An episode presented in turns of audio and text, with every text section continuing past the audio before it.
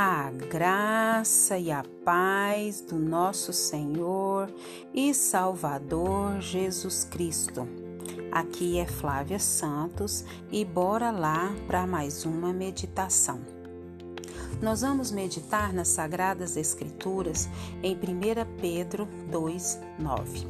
E a Bíblia Sagrada diz: Vós, porém, sois raça eleita, sacerdócio real nação santa, povo de propriedade exclusiva de Deus, a fim de proclamar as virtudes daquele que vos chamou das trevas para sua maravilhosa luz. 1 Pedro 2, 9. Agradecemos a Deus por mais uma oportunidade, agradecemos a Deus por mais uma leitura bíblica.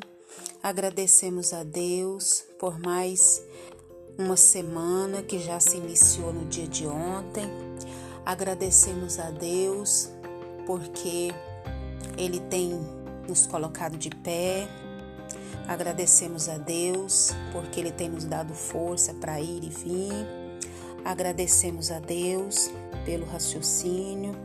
Agradecemos a Deus pela saúde.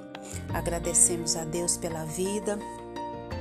Agradecemos a Deus porque Ele tem nos dado inteligência, força e vida. Agradecemos a Deus pelas conquistas. Agradecemos a Deus por 2021, que já está se findando, e Deus nos livrou, guardou, protegeu e proveu. E que o Espírito Santo de Deus continue falando aos nossos corações. Estamos nesse mês de dezembro falando das devocionais do pastor Ronaldo Lindório, falando sobre o Natal, falando sobre Jesus. Nós vamos falar hoje sobre o nosso grande privilégio e desafio. Somos chamados a crer e, no mesmo movimento, enviados a partilhar nossa fé. A comunicação do Evangelho é, assim, um chamado de Deus para todos os salvos em Cristo Jesus. Há uma significativa correlação entre quem somos em Cristo Jesus, nossa identidade, e o que somos chamados a fazer, nossa missão.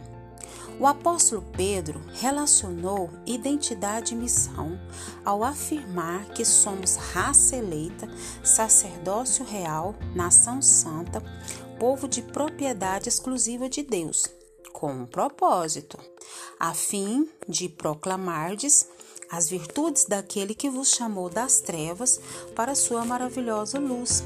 1 Pedro 2,9 o Senhor Jesus fez o mesmo ao declarar que somos sal da terra e luz do mundo, alertando-nos que a nossa identidade, sal e luz, deve estar associada à nossa missão, sob o risco de nos tornarmos um sal sem sabor e uma luz que não brilha.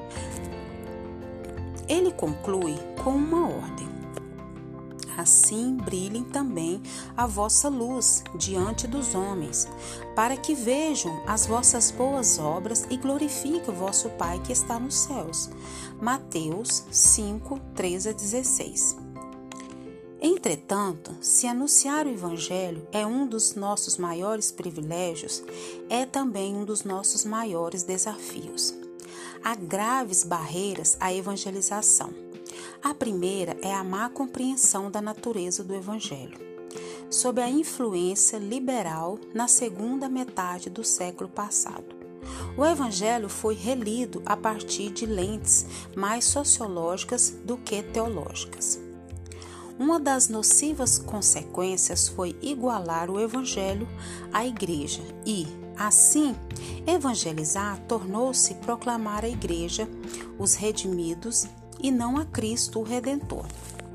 Passou-se a falar mais dos cristãos e menos de Cristo, a apresentar mais a obra da igreja do que a obra de Cristo, exaltar mais os heróis da igreja do que o nome acima de todo nome, levantar mais alto a bandeira eclesiástica do que a bandeira do Cordeiro de Deus que tira o pecado do mundo A segunda barreira à evangelização é a falta de santidade.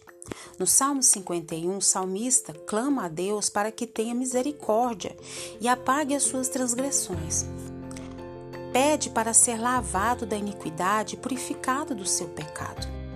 Confessa que pecou e que crê no perdão, que limpa e purifica, santificando a sua vida. No auge do seu clamor, ele pede que Deus lhe dê um coração puro e suplica que seja mantido na presença do Senhor, sendo restituída a alegria da salvação. Logo depois, afirma uma, uma das consequências da santidade. Então ensinarei aos transgressores os teus caminhos, e os pecadores se converterão a ti. Versículo 13. A santidade nos impulsiona a priorizar o que é prioridade para Deus, tornando a nossa vida um testemunho vivo e perceptível da mensagem que é falada.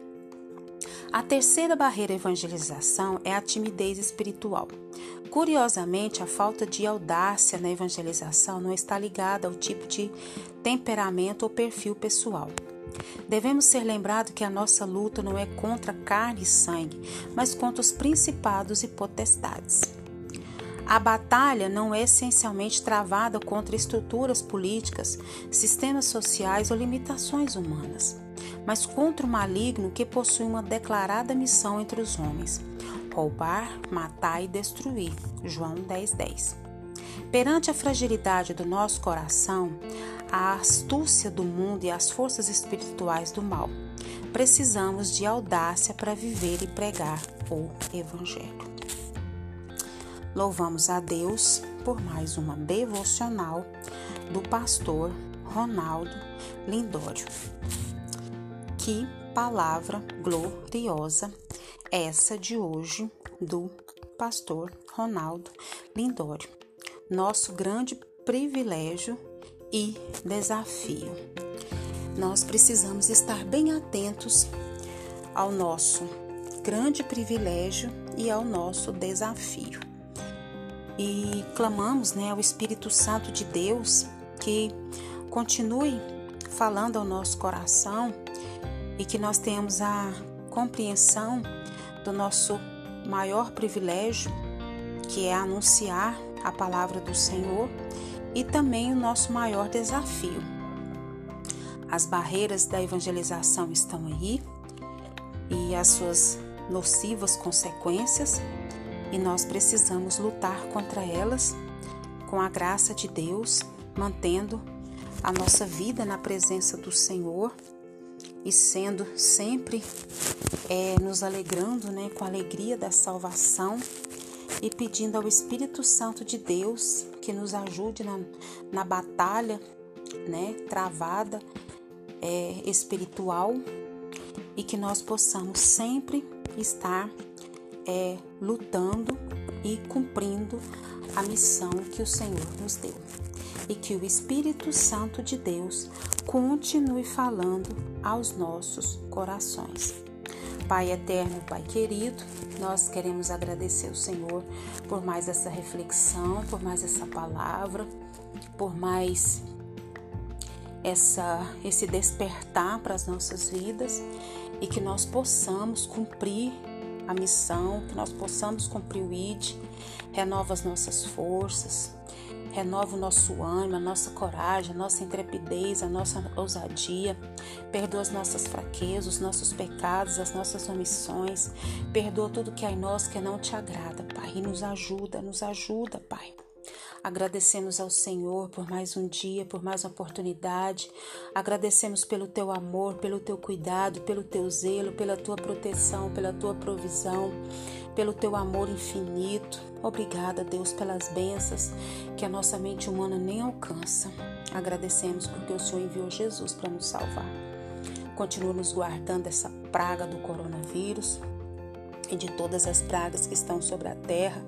Continua guardando as nossas vidas, guardando os nossos, guardando todos que nos ouve. É o nosso pedido, agradecidos no nome de Jesus. Leia a Bíblia e faça oração se você quiser crescer. Pois quem não ora e a Bíblia não lê, diminuirá, perecerá e não resistirá. Um abraço e até a próxima, querendo bom Deus. Fui!